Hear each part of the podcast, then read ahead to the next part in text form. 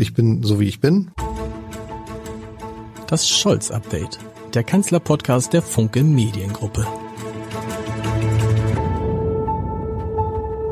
Herzlich willkommen. Mein Name ist Lars Heider und heute habe ich einen Journalisten zu Gast, der dem etwas Ungewöhnliches passiert ist, denn es ist ein Journalist, über den sich Olaf Scholz tatsächlich schon mal beschwert hat, weil er sich ungerecht behandelt fühlte. Und nun denkt man, Politikerinnen und Politiker würden sich andauernd über Journalisten beschweren.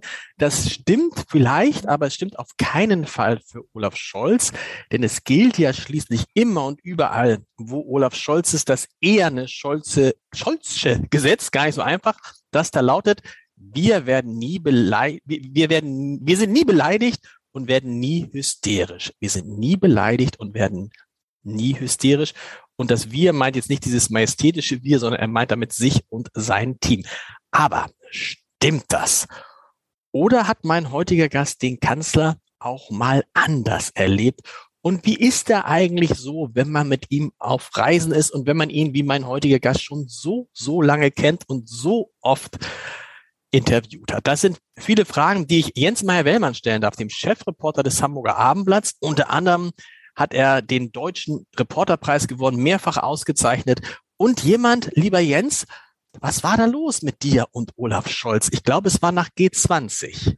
Ja, das, äh, das weißt du eigentlich besser als ich, Lars. Also ich hatte mehrere ähm, Kolumnen äh, nach G20 geschrieben oder auch äh, analytische Texte, wo ich unter anderem äh, dargelegt habe, dass, äh, obwohl das ja ein echtes Debakel für die Stadt war, es äh, überhaupt gar keine wirklichen Konsequenzen hatte. Also keiner der, keine der handelnden Personen ähm, hat sich hingestellt und wirklich bis auf ihn einmal ganz knapp wirklich Fehler eingeräumt, sondern äh, und alle sind im Amt geblieben, manche sind befördert worden. Das gilt äh, für Scholz selber natürlich, ähm, der es trotzdem zum Bundeskanzler geschafft hat. Das gilt für den Innensenator, der noch immer im Amt ist und äh, ein paar Jahre später dann eine Corona-Party gefeiert hat. Das hängt jetzt damit nicht direkt zusammen, aber der jedenfalls noch im Amt ist und äh, auch im Polizeiapparat. Und darüber habe ich geschrieben und äh, ähm, ich glaube, das hat Scholz geärgert und äh, er hat sich dann ja bei dir auch beschwert, glaube ich, oder? Für alle, die das, die das nicht wissen, ähm, dass ich sozusagen nicht nur diesen Podcast mache, sondern im Nebenberuf auch noch Chefredakteur des Hamburger Abendblatts bin.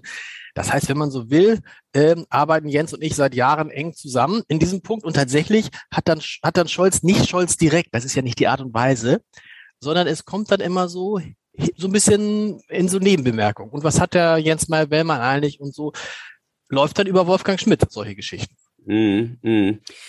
Ja, und das, äh, äh, da würde ich jetzt auch nicht sagen, dass dass äh, deine Eingangsbemerkung wirklich vollständig stimmt, dass er sich niemals beschwert. Wolfgang Schmidt, äh, ähm, wir kennen ihn beide gut und ich finde das einen sehr sympathischen Menschen, mit dem kann man äh, sich sehr gut austauschen. Aber er hat eben, er ist eben auch wirklich ein sehr professioneller Spin-Doktor, also jemand, der immer versucht, die Öffentlichkeit zu beeinflussen, die Journalistinnen und Journalisten zu beeinflussen. Und das macht er manchmal sehr, sehr, sehr energisch. Ähm, das spielt ja auch bei Cum-Ex jetzt gerade wieder in der aktuellen Berichterstattung eine Rolle. Und ich habe das einmal erlebt in, äh, auf einer Reise nach St. Petersburg sehr persönlich, äh, wo ich fand, dass das eigentlich schon eine Grenzverletzung war. Äh, soll ich das mal erzählen? Ja, bitte unbedingt. Müssen für alle, die es nicht ganz genau wissen, sagen Wolfgang Schmidt, aktuell Kanzleramtsminister, muss man immer ein bisschen dazu sagen, weil natürlich die bisherigen Kanzleramtsminister, also jemand wie Helge Braun oder Peter Altmaier, sehr in der Öffentlichkeit äh, sehr aktiv waren. Wolfgang Schmidt hat für sich entschieden, er hält sich zurück, ist aber, kann man das so sagen, sicherlich der wichtigste mindestens einer der wichtigsten Berater, wenn nicht der wichtigste Berater von Olaf äh, Scholz. Die beiden arbeiten jetzt über zwei Jahrzehnte schon sehr, sehr eng zusammen, ist aber vom Typ her das Gegenteil von Olaf Scholz. Also sehr, sehr, sehr freundlich, sehr jovial, äh, sehr mm, rhetorisch, ein ganz anderer Typ. Also äh, so ein bisschen so wie, wie, äh, wie äh, Ying und Yang, die beiden. Mhm. Aber eigentlich kennt man sie nur als, äh, als Gespann. Und jetzt bin ich gespannt auf deine Geschichte äh, von der Reise. Also das war, das war 2017 im Frühjahr, äh, sind wir nach St. Petersburg in die Hamburger Partnerstadt äh, gereist. Da war Scholz noch Bürgermeister in Hamburg. Und Wolfgang Schmidt war Staatsrat hier. Der hat ja die äh, sozusagen die Staatsrat für Auswärtiges war der. Der äh, ähm, war auch viel in Lateinamerika unterwegs, hat, hat aber auch vor allem in Berlin äh, die Hamburger Interessen vertreten. Und der war eben also mit auf dieser Reise. Und äh, da ging es, da fuhren wir mal irgendwann mit dem Bus länger und da saßen alle ähm, Journalisten und, und der Schmidt da zusammen im Bus und dann sagte, dann ging es um G20. Denn G20 stand ja bevor, das äh, drei, vier Monate später war das dann.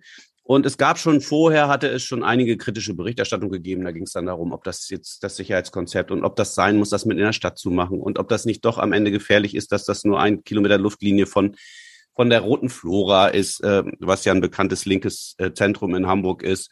Und solche Fragen äh, wurden da im Vorwege berichtet, ging auch um Finanzierungsfragen und so.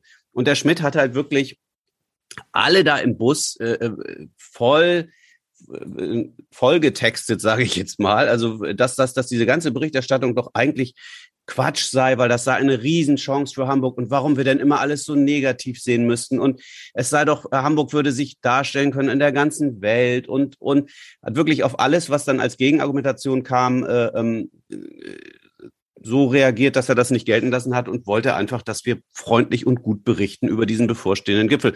Das, daran haben wir uns dann zum Glück ja nicht gehalten, denn äh, er lag mit seiner Einschätzung ja nun wirklich völlig daneben. Und das war so eine Situation, ich kenne ihn länger, ich war mit ihm auch schon auf anderen Reisen in Lateinamerika und so. Er ist ein sehr netter Typ, aber wo ich dann dachte, so, das ist jetzt echt schon auch eine Grenzverletzung, was der hier macht. Warum, warum, warum Grenzverletzung? Weil er ähm, ist es nicht seine Aufgabe als Spin-Doktor und war es ja auch im Nachhinein, dann immer immer und immer wieder allen die Geschichte zu erzählen, dass Olaf Scholz Bundeskanzler wird, so lange bis die ersten anfingen, es zu glauben, weiß ich nicht, aber ist das nicht genau, ist das nicht genau der, der entscheidende Mann an Scholz, an Scholz, Scholz Seite? Ja, ich glaube, der, dass er, ja. Ja, der Journalist eben genau das einflüstert, immer und immer und immer wieder. Und wenn er dann, so wie jetzt mit der, mit der, mit dem, mit dem Sieg bei der Bundestagswahl, ja. einen Punkt hat, dann hört man ja auch wieder ein bisschen genauer zu, weil man denkt, okay, in dem Punkt hat er sich nicht geirrt. Der Scholz ist wirklich Kanzler geworden. Genau.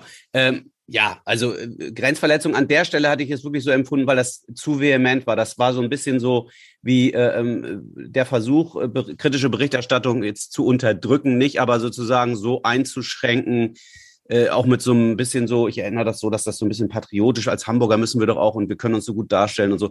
Und das war für mich äh, zu viel. Ich finde so eine, ähm, dass man Journalisten sagt, wie man selber das sieht und wie man das gerne hätte, schön und gut, aber da muss dann irgendwann so, muss so eine Grenze sein, dass eine Berichterstattung auch wirklich frei und unbeeinflusst bleibt. Und da ist der Schmidt ist halt, du kennst ihn ja, der, der, der legt dann so richtig los und hört nicht mehr auf. Das war mir echt zu viel an der Stelle. Du hast aber recht, er hat an vielen äh, Punkten, äh, an einem entscheidenden Punkt ja auch recht behalten, nämlich als er gesagt hat, Olaf Scholz wird Kanzler. Hat ja keiner geglaubt, nur er. Ähm, du musst jetzt, wir kommen gleich dazu. Wir müssen erstmal noch natürlich klären mit dem, dass Scholz so ein bisschen beleidigt war über deine Berichterstattung. Hast du das, hatte dich das spüren lassen? Nee, äh, nee, ich hatte, ich äh, ähm, habe ja nur mitbekommen, dass es sozusagen, dass es diese Beschwerden gab und so und fand das ein bisschen, ähm, also ja, fand ich, fand ich ein bisschen unfair, so um die Ecke zu gehen. Das ist ja so ein bisschen wie beim Chef sich beschweren darüber, dass er äh, über den Mitarbeiter, also über, äh, muss ich dir nicht erklären, äh, Journalisten mögen das nicht, wenn man sich bei ihrem Vorgesetzten über ihre Berichterstattung beschwert. Das kann man auch bei ihnen direkt machen. Wenn irgendwas falsch ist, kann man das jederzeit natürlich korrigieren und man kann drüber reden und so.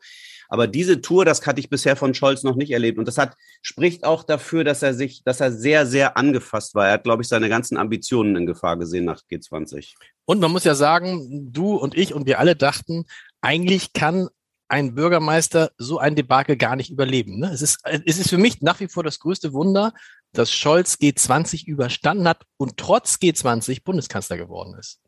Ja, ich, äh, ich erinnere noch den, wir alle erinnern dass diesen Abend, wo er da wirklich mit versteinerter Miene oder diese Bilder aus der Elbphilharmonie, die ja wirklich wie aus dem Bunker aussahen, äh, wo er wirklich also völlig konsterniert wirkte und auch nicht als Herr der Lage erschien. Dass er das danach noch geschafft hat, ist wirklich ein Wunder. Also, dass er, äh, das hat aber, glaube ich, vor allem eine Ursache und das ist äh, der, der Trick, den Olaf Scholz immer wieder anwendet der auch jetzt geklappt hat. Und zwar der Kollege Christoph Heinemann hat ihn mal als One-Trick-Pony bezeichnet.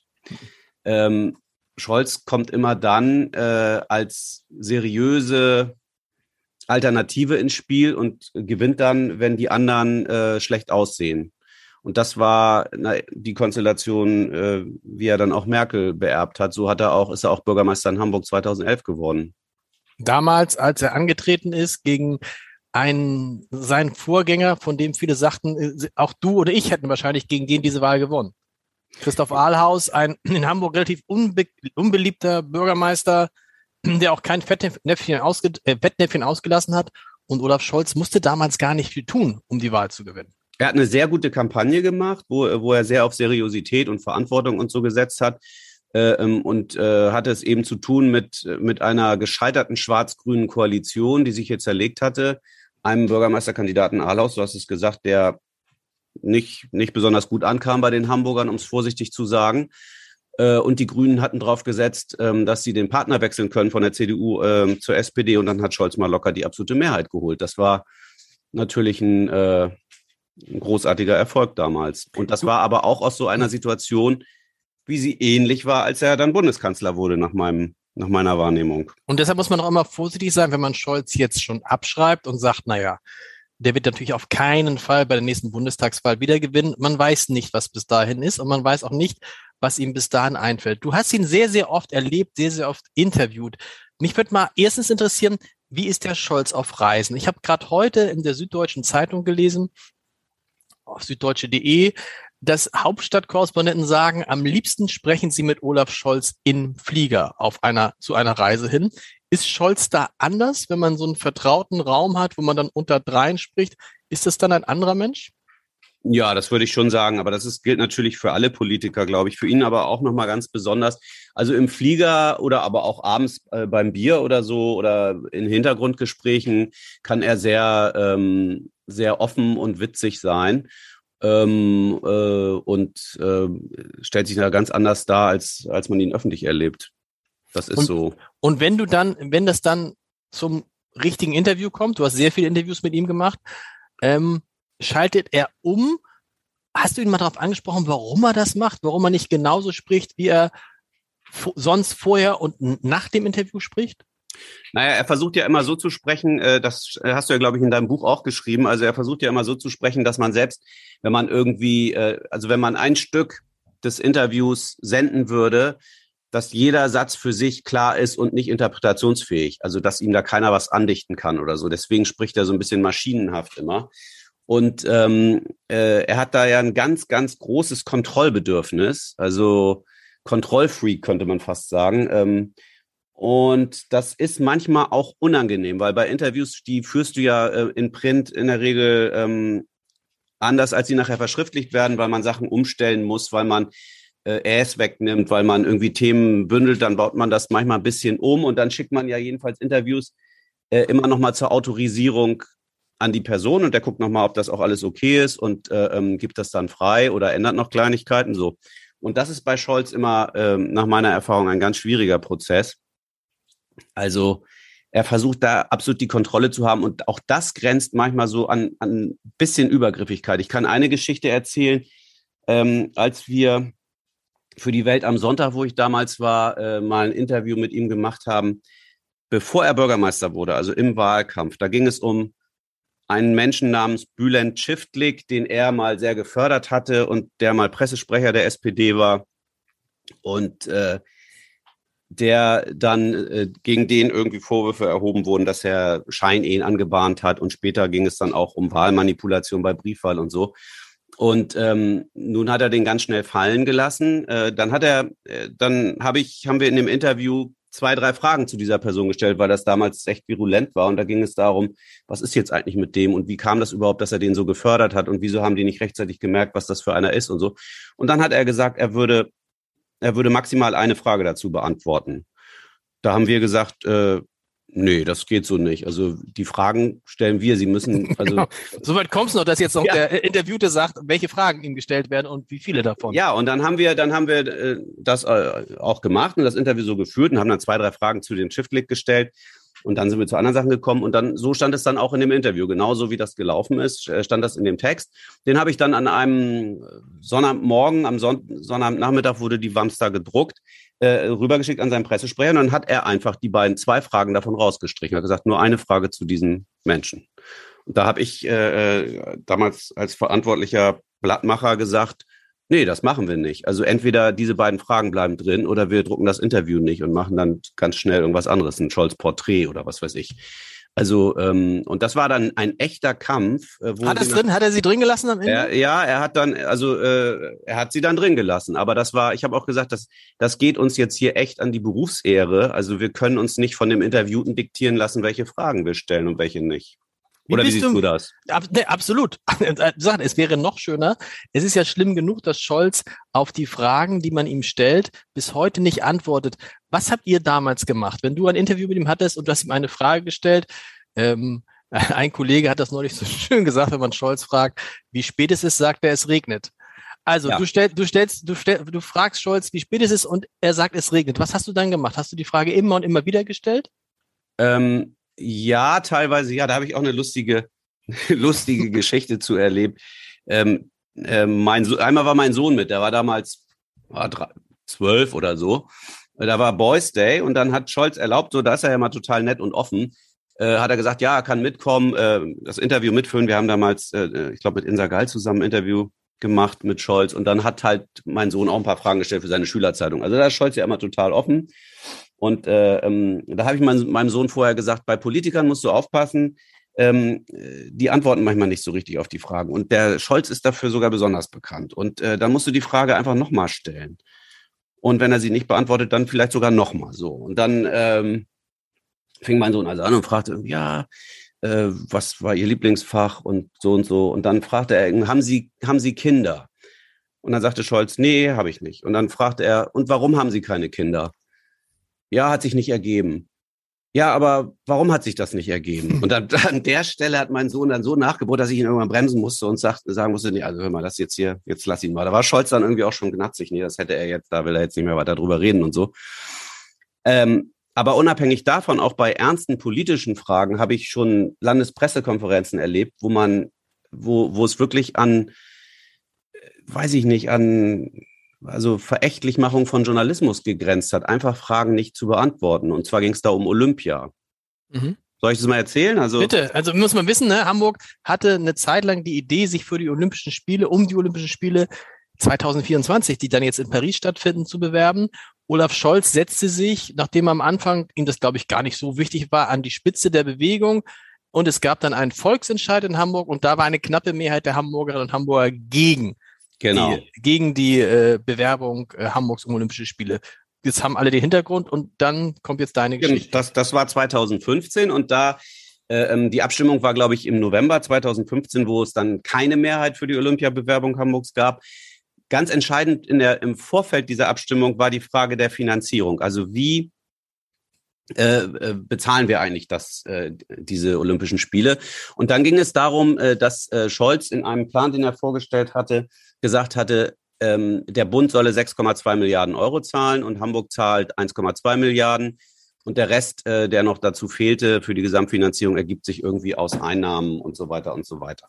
Und ähm, da äh, wurde in der Landespressekonferenz, dann hat er das alles vorgestellt und dann wurde er von äh, Journalisten unterschiedlichster Medien gefragt, ja, was denn eigentlich ähm, nun mit diesen 6,2 Milliarden sei, ob Hamburg, äh, ob Hamburg denn die Sicher Zusicherung des Bundes bekommen habe, dass der Bund das auch wirklich übernimmt.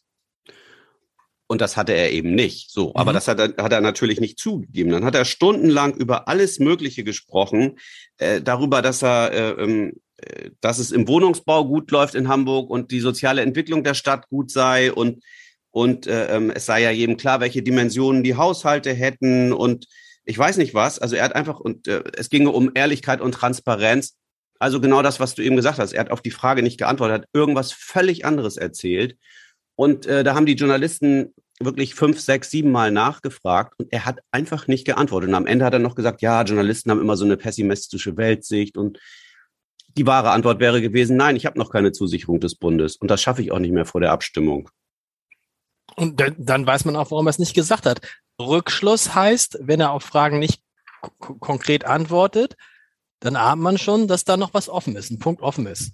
Ja, ich oder, oder, dass, oder, dass er, oder dass er was Bestimmtes nicht sagen will. Aber weil eins ist ja auch klar eigentlich, so wie du und ich Olaf Scholz kennengelernt haben, die Wahrheit ist ja, in Wahrheit hat er auf jede Frage eine Antwort. Also das ist ja nicht so, dass man, dass, dass er da, dass er zu irgendeinem Punkt keine Meinung hätte oder nicht eine Idee, wie man dieses Problem oder jedes Problem lösen könnte. Deshalb ist es umso erstaunlicher, dass er sozusagen in der Öffentlichkeit den Eindruck erweckt, er wüsste auf viele Fragen keine Antwort. In Wahrheit ist, er will sie nicht geben oder ihm gefallen die Fragen nicht oder er will sich nicht vorschreiben lassen von Journalisten, worüber er zu reden hat. Mhm. Aber ich finde, es gäbe eigentlich, auch ich weiß nicht, wie du das wahrnimmst, aber es gäbe vielleicht eine souveränere Art, äh, äh, sozusagen zu antworten, wenn man, wenn man ähm, nicht antworten will. Kann man irgendwie auch anders machen oder wenn man gerade nicht antworten kann. Also das, also ich weiß nicht, Habeck ist nun das Gegenbeispiel. Ähm, dem sieht man immer beim Denken zu und beim Zweifeln und Grübeln. Das ist jetzt auch nicht immer so toll, aber Scholz tut immer so, als sei die Frage bescheuert. Und das ist dann immer so ein bisschen herabwürdigend. Damit äh, äh, verkauft er dann eigentlich die Öffentlichkeit ein bisschen für dumm, ist so mein Eindruck. Aber jetzt ist das, das ist an einem interessanten Punkt. Ähm, hat das was mit Journalisten zu tun? Weil du hast ihn auch schon erlebt, wenn er in diesen Bürgersprechstunden ist oder Br ja, Bürgerrunden. Ja. Wenn Bürger Fragen stellen an ihn. Mein Eindruck ist, er beantwortet diese Fragen anders als die Fragen von Journalisten. Und meine These ist ja, dass in Wirklichkeit Olaf Scholz gar nicht in uns, in uns Journalisten, den wichtigen Ansprechpartner sieht, sondern immer nur in den Bürgern. Und deshalb mit Bürgern ganz anders spricht als mit uns. Das hat jetzt nichts mit, dass er das irgendwie sich, dass er irgendwie Journalisten äh, nicht schätzt oder irgendwie verächtlich machen will, sondern er hat einfach einen anderen Fokus. Ja, also eins muss man, äh, muss man wirklich konstatieren, er macht das toll, dass er, also wenn er in diese, ähm, in diese ganzen Treffen geht, wenn er in die, äh, wirklich runter in die, in die Ortsvereine, Ortsverbände geht und äh, ähm, mit Bürgern redet, das macht er wirklich toll. Und das macht er auch immer äh, wieder und das macht er ja auch jetzt noch. Und äh, ähm, das ist sein Format tatsächlich. Ähm, Genau, vielleicht ist, an, vielleicht das andere einfach, vielleicht ist das mit den Journalisten, und da muss man sagen, da sind ja viele Punkte, wo er auch vielleicht auch manchmal recht hat, ne? dieses Zuspitzen, dieses Schwarzsehen, dieses oberkritisch sein. Mhm. So, das ist natürlich nicht typisch für den Durchschnittsbürger. Der Durchschnittsbürger ist mir aufgefallen, ähm, auch in diesem, in diesem, in, in diesem Krieg mit der Ukraine haben die Menschen in Lübeck zum Beispiel ganz andere Fragen gestellt als vorher die Journalisten in irgendwelchen Interviews. Vielleicht ist mhm. das einfach, vielleicht sollte man Olaf Scholz einfach immer von Bürgern interviewen lassen. Ja, wobei natürlich auch die Rolle, die, äh, die Rolle der Medien ist es natürlich auch sozusagen, wenn man das ernst nimmt mit vierter Gewalt und so, dann ist es natürlich eher die Frage, äh, eher die Aufgabe, Dinge kritisch zu hinterfragen, als sozusagen irgendwie ähm, nur Gutes über die Regierenden äh, ständig zu verbreiten, sondern man muss auch gucken, ob die das, also man hat ja eine gewisse Kontrollfunktion. Ja, aber vielleicht wirft er, vielleicht wirft er uns vor, dass wir in jeder Frage irgendwas Böses suggerieren und kann, so die Bürger stellen ja oftmals einfach nur Fragen, um Dinge zu verstehen. Mhm. Das ist ja vor, ich, wir, wir, wir reden jetzt über Olaf Scholz, was man aber sagen kann, was man aber sagen kann, ich weiß nicht, wie es dir geht. Hast du das Gefühl, er hat sich verändert als Kanzler? Gar nicht, oder? Ich bin ja, ich bin ja äh, jetzt, da ich nicht in Berlin bin, nicht so wirklich nah dran an ihm und krieg das nicht wirklich mit. Also, aber ähm, was du siehst im Fernsehen, nee, Ansprachen, nee. Ist, ist, nicht mein Eindruck, ist nicht mein Eindruck. Also ich finde es immer äh, äh, schade, dass er, ähm, also er hat ja diese wirklich kommunikative Schwäche. Ich finde, anders kann man das gar nicht nennen. Ähm, äh, er kann die Leute nicht so richtig, also er füllt die Führungsrolle, die er eigentlich hat und die er ja auch äh, er sagt ja immer, wer Führung bestellt, bekommt sie auch von ihm. Aber in der Kommunikation übernimmt er diese Führung eben nicht. Also die Leute in so schwierigen Zeiten wie jetzt, weißt du, wir hatten ja irgendwie in, in, in unserer Lebenszeit gab es ja, glaube ich, noch keine Phase, die so schwierig war. Atomkrieg droht, Energiekrise, Klimakrise wird immer schlimmer. Und äh, da bräuchte man doch eigentlich so einen Kanzler, würde man sich wünschen, der die Leute auch mal hin und wieder so ein bisschen an die Hand nimmt, oder? Ja, absolut. Und das tut er aber auch, aber immer nur hinter den Kulissen, oder? Weil hinter ja. den Kulissen ist ja so, also was ich so, so, so höre, auch aus, der, aus dem Kabinett von Ministern, Ministerinnen und Ministern, die erzählen, also egal mit welchem Problem wir zu ihm kommen, er hat immer eine Lösung und er ist immer schon zuversichtlich, dass man die Dinge hinkriegt und so. Mhm. Aber er vermittelt das ja uns, uns Bürgern nicht. Uns, bei uns Bürgern hat man manchmal den Eindruck ja, er wirkt ja manchmal fast schon teilnahmslos bei solchen Geschichten. Mhm. Olympia ist ein gutes Stichwort. Da gab es ja viele in Hamburg, die da mit viel Leidenschaft gekämpft haben. Mhm. Und Olaf Scholz gehört da auch dazu. Und als dieser Volksentscheid dann anders ausfiel, als es diese äh, Menschen gedacht haben, hätte er auch einmal sagen können, ach, ich finde es schade. Irgendwie schade, dass Hamburg diese Chance nicht genutzt hat. Hat er aber nicht, ne? Hat er nicht, nein. Und das ist dieses, das sozusagen dieses, dieses Einstellen auf neue Lagen ohne irgendwie daran beteiligt zu sein, ohne seine, seine eigenen Gefühle mal zum Ausdruck zu bringen. Wir wissen beide, er sagt, ich bin Bundeskanzler und nicht Zirkusdirektor, ich muss, ich bin jetzt hier, ich bin auch kein Schauspieler und so. Aber das macht, das macht ihm, glaube ich, sein Leben schwieriger. Wobei, das habe ich in diesem Podcast auch schon mal erzählt, äh, seine Berater halt auf ihn einreden und sagen, du musst dich da verändern und er dann sagt, Moment mal, mhm. wie viele Menschen sind Bundeskanzler der Bundesrepublik Deutschland geworden? Ich glaube, er ist der neunte. Mhm. So, das heißt mit anderen Worten, dieser Erfolg, den er am Ende hatte, bestätigt ihm ja, dass so wie er sich verhalten hat, dass das richtig war, dass es erfolgreich war, dass die Menschen das mögen. Ja, ähm, nach Olympia hat er sich hingestellt und äh, nachdem die Hamburger sich dagegen entschieden haben, hat äh, als erstes gesagt, wir haben alles richtig gemacht. Das ist auch wieder so ein, ja, die haben natürlich nicht alles richtig gemacht, denn das, was ich vorhin sagte, die Finanzierung war nicht geklärt. Und das genau. war, glaube ich, für die, für viele Hamburgerinnen und Hamburger am Ende ein entscheidender Punkt. Also wir wollten ja nicht hier mit unserem äh, äh, Landeshaushalt auf den Kosten am Ende sitzen bleiben. Und ne, also da ist einiges nicht so gut gelaufen. Aber das, du erinnerst dich nach, nach G20, da hat er sich, glaube ich, irgendwann vor die Bürgerschaft gestellt, nachdem ihn seine Leute wirklich tagelang bearbeitet haben und hat gesagt, so, äh, ähm, er entschuldigt sich bei den Hamburgern. Das war, glaube ich, das einzige Mal, oder? Genau, das einzige Mal da habe ich ihn tatsächlich auch nach G20, habe ich ihn tatsächlich auch mal an einem Abend ähm, so mit Tränen in den Augen, da sah man halt, dass er, da wurde er unruhig, weil er merkte, der Plan, den er hatte, und G20, seien wir ehrlich, war ja ein, ein Teil auf dem Plan ins Kanzleramt. Ne? Mhm. Also er hat ja auch G20 deshalb äh, gemacht und ich glaube, er ist auch damals in die Elbphilharmonie gegangen, weil er eben halt mit den Großen dieser Welt schon mal äh, in Kontakt kommen wollte. No jeder mhm. normale Mensch wäre an diesem Tag als in Hamburg Autos brannten und Häuser brannten, nicht in ein Konzert in die Elbphilharmonie gegangen, sondern ins Polizeipräsidium. Mm, mm. So. Aber das war, und ich glaube, da sah er dieses, sah das, äh, sah das in weite Ferne rutschen. Umso mehr muss man sagen, boah, wie viel Kraft brauchst du, um in dieser Situation nicht aufzugeben und an deinem Plan festzuhalten und dir immer noch die Hoffnung zu haben, Kanzler zu werden. Ich meine, das, das ist eine Stärke von Olaf Scholz, die ich so bei anderen Politikern, ich glaube, wer das auch kann und wer auch, glaube ich, so ist, ist Jens Spahn. Meinst du? Ja. Das Übrigens, Jens Spahn, äh, kurzer Cliffhanger. Jens Spahn in nächste Woche ist er, macht dieser Podcast eine kurze Herbstferienpause, aber in zwei Wochen ist Jens Spahn an diesem Podcast zu Gast. Und man denkt ja auch bei Jens Spahn, nachdem er jetzt nicht mehr Gesundheitsminister ist und so ein bisschen verschwunden ist von der Bildfläche und tatsächlich auch eine Zeit lang abgetaucht war, denkt man, der hat seine Ambitionen aufgegeben. Aber ich habe mit Michael Bröker, der ja äh, äh Spahn-Biograf ist, gesprochen und da sagt er, vergiss es. Auch Jens Spahn will weiter Bundeskanzler werden und wird das so lange versuchen, bis es irgendwie aus irgendwelchen Gründen nicht mehr gibt. Und Scholz, muss man ja sagen, hat es ja versucht. Ich meine, der ist ja sehr spät Kanzler geworden. Er hätte sich schon viel früher zugetraut. Wann hat er dir zum ersten Mal diese Geschichte erzählt, dass er antritt als die männliche Merkel? Wann hat er das in Hamburg zum ersten Mal verbreiten lassen? Also, dass er Kanzler werden will, habe ich zum ersten Mal 2001 von ihm gehört. Tatsächlich? Ja, und zwar äh, ähm, damals. 2001? ja, das hat er da durch die Blume gesagt. Also da wurde er, äh, ich weiß nicht, ob du dich noch erinnerst, das war die Zeit, äh, wo Schill so stark war in, im Wahlkampf schon und dann nachher ja auch mit äh, regierte. Ähm, und da hatte Scholz den Innensenator Wrocklage, der äh, ist dann zurückgetreten und Scholz wurde Innensenator, so ein halbes Jahr vor der, dreiviertel Jahr vor der Wahl. Und als er, er war auch Landesvorsitzender der SPD, und als er sich da selber als Innensenator vorstellte im Rathaus, äh, vor unheimlich vielen Journalisten, für Hamburger Verhältnisse war es da richtig proppevoll. Da sagt er unter anderem den Satz, naja, auch Helmut Schmidt hat ja als Innensenator von Hamburg angefangen.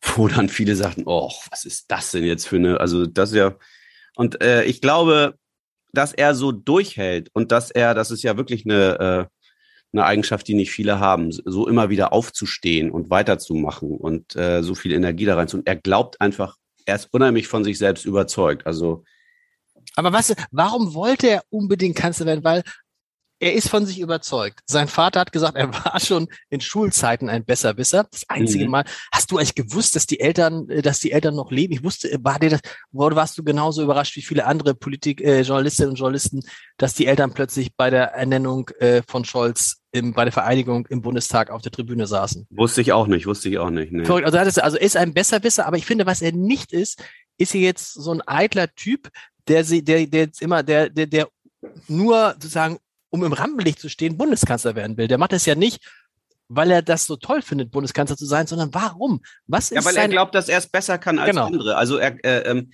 er, er ist da total von überzeugt und das hat natürlich, also das, einerseits ist es irgendwie ein äh, unangenehmer Charakter. Dazu könnte man sagen, jemand, der sozusagen so von sich selbst überzeugt ist, dass er gar keine Selbst, niemals Selbstzweifel hat, dass äh, andererseits glaube ich, dass bestimmte Leute in bestimmten Funktionen, auch Spitzenpolitiker, die müssen wahrscheinlich so sein. Wenn du nicht wirklich fest davon überzeugt bist, was du machst und dass du das kannst und dass du das vielleicht besser machst als andere, ähm, dann kannst du das nicht werden. Also ich glaube, das ist ein, ein, äh, ein Kriterium, ohne, äh, ohne dass man in solche Position gar nicht kommt. Also das eine und außerdem darf man nicht so viel Schlaf brauchen, glaube ich. Das ist auch noch eins. Du hast ja auch Robert Habeck erlebt. Du kennst Christian Lindner auch ein bisschen. Ähm, Christoph Schwennige hat äh, vor kurzem gesagt, ähm, lieber Kollege, ehemaliger Sch äh, äh, Chefredakteur des Cicero, er hätte gedacht, dass sich Lindner und Habeck deutlich besser verstehen würden, dass es deutlich besser gehen würde mit den beiden und sei erstaunt, wie sehr die beiden die Regierung ins Wanken bringen würden. Geht's dir auch so? Ähm, ja, was ich bei der ganzen, ähm, was ich daran nicht so ganz verstehe, die Rechnung von Scholz geht dabei ja nicht auf. Also wir haben ja bei einer Ampel, äh, bei einer Dreierkonstellation mit der stärksten Partei in der Mitte und äh, äh, links und rechts davon noch kleinere Parteien, kann man ja leicht den Effekt haben, dass die Kleinen sich dauernd streiten und ähm, der in der Mitte geht als Sieger daraus hervor. Ich, äh, das war zum Beispiel bei Ole von Beust in Hamburg so. Da waren auf der einen Seite diese Schill-Partei-Leute damals und auf der anderen die FDP und die haben sich immer gestritten und ähm, dann ist Schill durchgedreht nachher noch und äh, ähm, dann hat äh, von Beuys die absolute Mehrheit bei der nächsten Wahl geholt.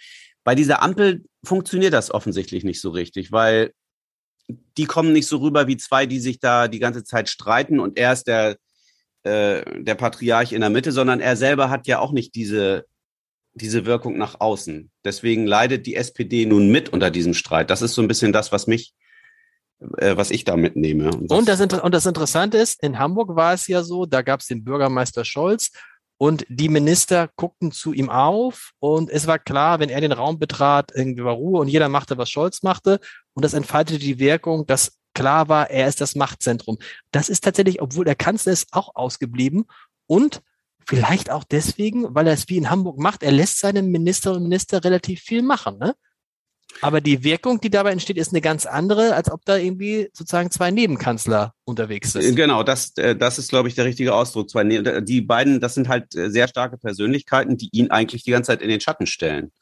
Und äh, das ist natürlich das Problem für ihn. Nach dem neuesten Deutschland-Trend ist es ja wohl auch wieder so, dass seine Beliebtheitswerte extrem sinken und so niedrig sind wie seit Gerhard Schröder nicht mehr für einen Kanzler. Also hm, läuft nicht so richtig gut für ihn.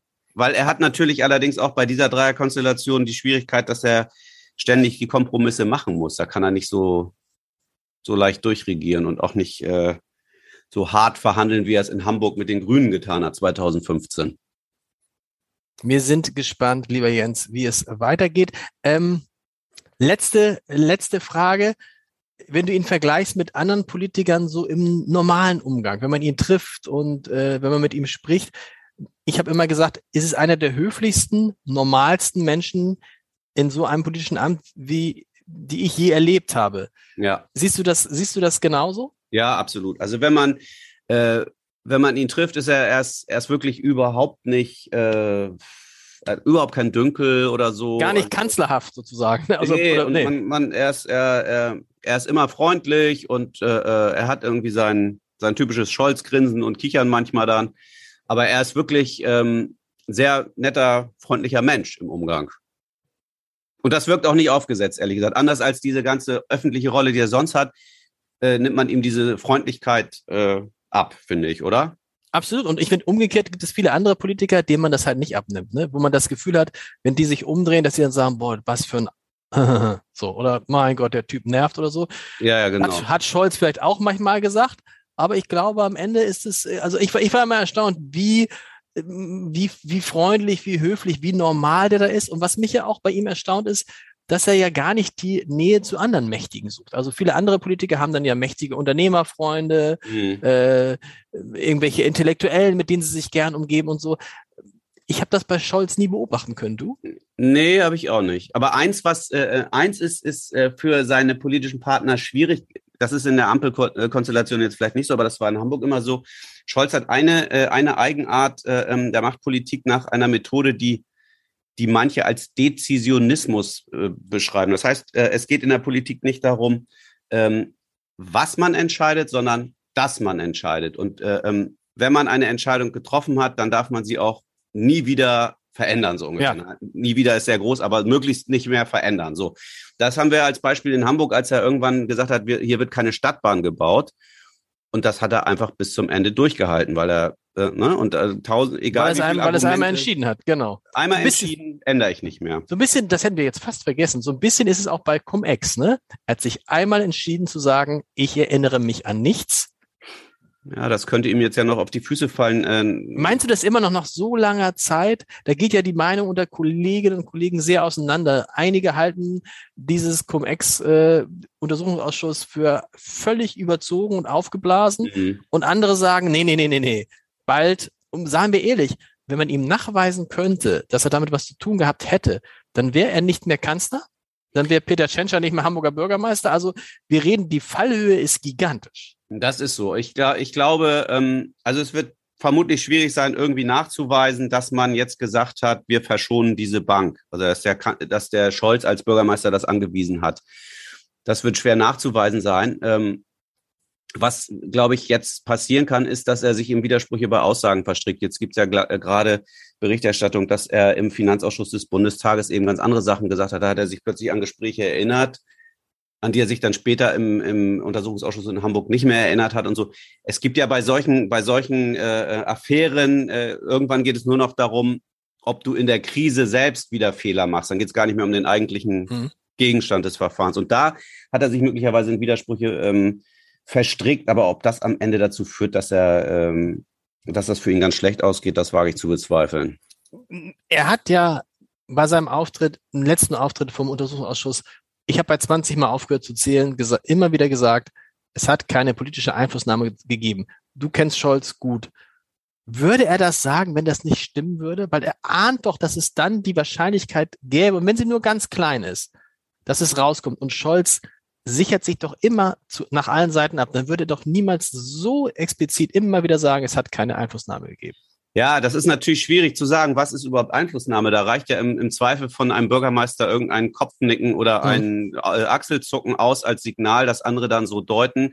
Also ich finde, dass bei, bei der Geschichte Warburg, ähm, finde ich es plausibel, dass die Stadt Hamburg ein Interesse daran hatte, dass diese Bank nicht pleite geht, mit der sie ja auch viele andere Geschäfte zusammen macht und die wichtig ist für den Standort, die Traditionsbank und so, mit der sie eben auch andere Sachen zusammen machen. So, und dass sie nicht wollen, dass die jetzt pleite gehen, das ist schon eine Motivation, die stark sein kann. Und deswegen finde ich das nicht komplett unplausibel, dass man sagt, können wir nicht irgendwie ein bisschen den Luft verschaffen oder so. Äh, aber Scholz ist ja schlau genug, wenn er Einfluss genommen hätte, dann hätte er das wirklich so, wie ich gesagt, mit einem Achselzucken oder einem äh, so und garantiert nicht in ein Vermerk geschrieben, der irgendwann auftaucht. Ehrlich gesagt, ich weiß es nicht. Und keiner weiß es so und wahrscheinlich ist das der große, ähm, der große Vorteil, den Olaf Scholz da hat. Lieber Jens, vielen Dank. Nochmal, das Scholz-Update nächste Woche, kurze Herbstferienpause und die Woche darauf dann äh, Jens Spahn. Da bin ich sehr da bin ich sehr gespannt. Vielen Dank, lieber Jens, und bis in zwei Wochen. Tschüss. Tschüss.